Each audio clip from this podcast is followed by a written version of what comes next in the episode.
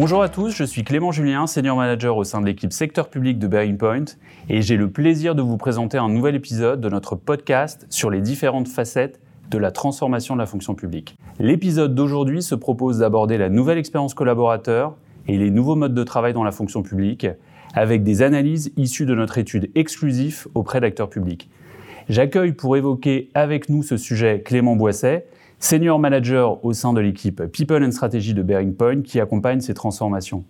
Bonjour Clément. Pour bien comprendre ce qu'est l'expérience collaborateur, tu peux nous en donner quelques éléments?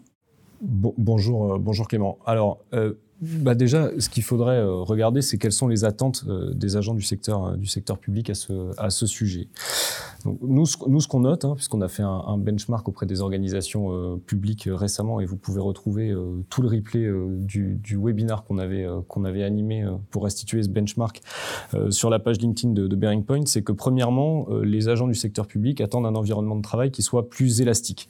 Pouvoir se rendre au bureau uniquement quand c'est nécessaire, avec des horaires qui sont beaucoup plus flexibles et avec, on y reviendra, le télétravail, la mise en place du télétravail dans des conditions de confort d'ergonomie et de concentration qui soient similaires à celles du bureau.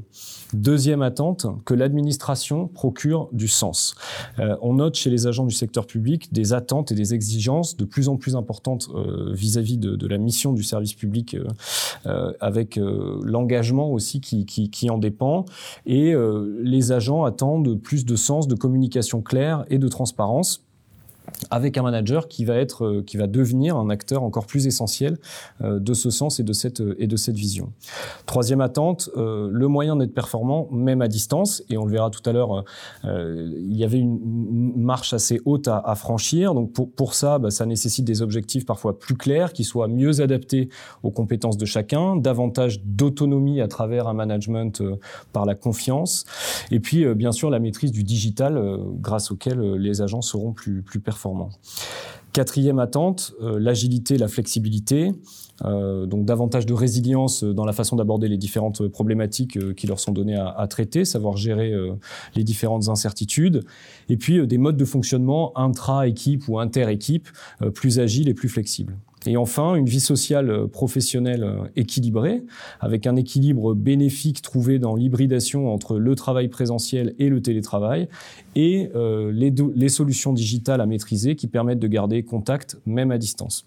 En quoi cette réinvention de l'expérience collaborateur est-elle particulièrement nécessaire en ce moment pour la fonction publique? Alors, depuis plusieurs années, euh, la fonction publique peine dans certains secteurs à attirer et à fidéliser euh, les collaborateurs, euh, notamment du fait d'une faible maturité sur l'importance de la marque employeur. Avec la crise sanitaire, nombreux sont ceux à envisager un virage professionnel vers des jobs dits à impact. Dans une étude menée par la plateforme d'emploi et d'attractivité RH Profil Public en collaboration avec la start-up Switch Collective l'association Make Sense et la CASDEN, donc la banque coopérative de la fonction publique, 79% des Français souhaitent changer d'emploi.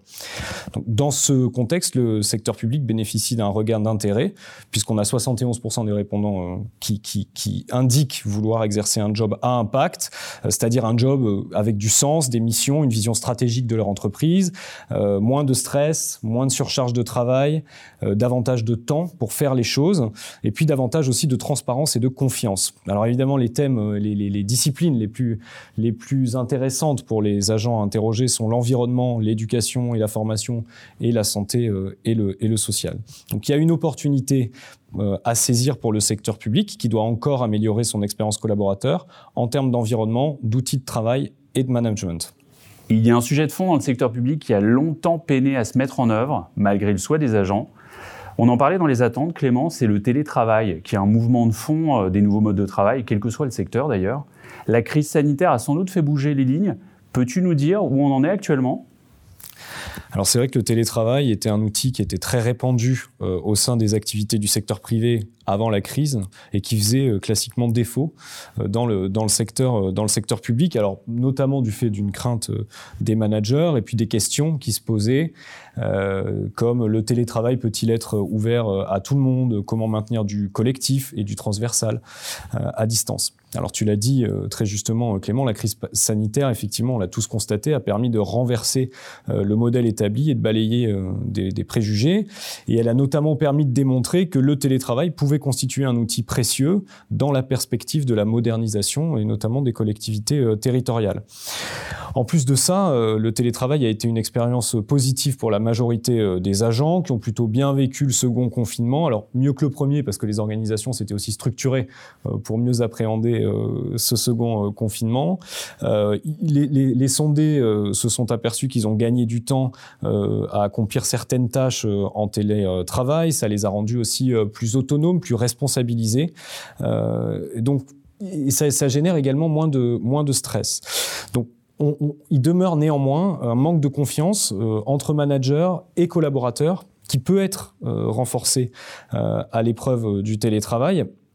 Dans les organisations où la confiance règne initialement, 70% des, sondés se disent satisfaits du télétravail versus 62% lorsque dans certaines organisations la hiérarchie ne fait pas confiance à ses collaborateurs une nouvelle modalité de travail euh, déployée dans un contexte spécifique nécessitant euh, un suivi rapproché et un accompagnement euh, dédié. C'est vrai que le télétravail doit s'accompagner, la mise en place et la généralisation du, télétravail doit s'accompagner de dispositifs utilisés pour rassurer, notamment via la prévention des RPS à distance.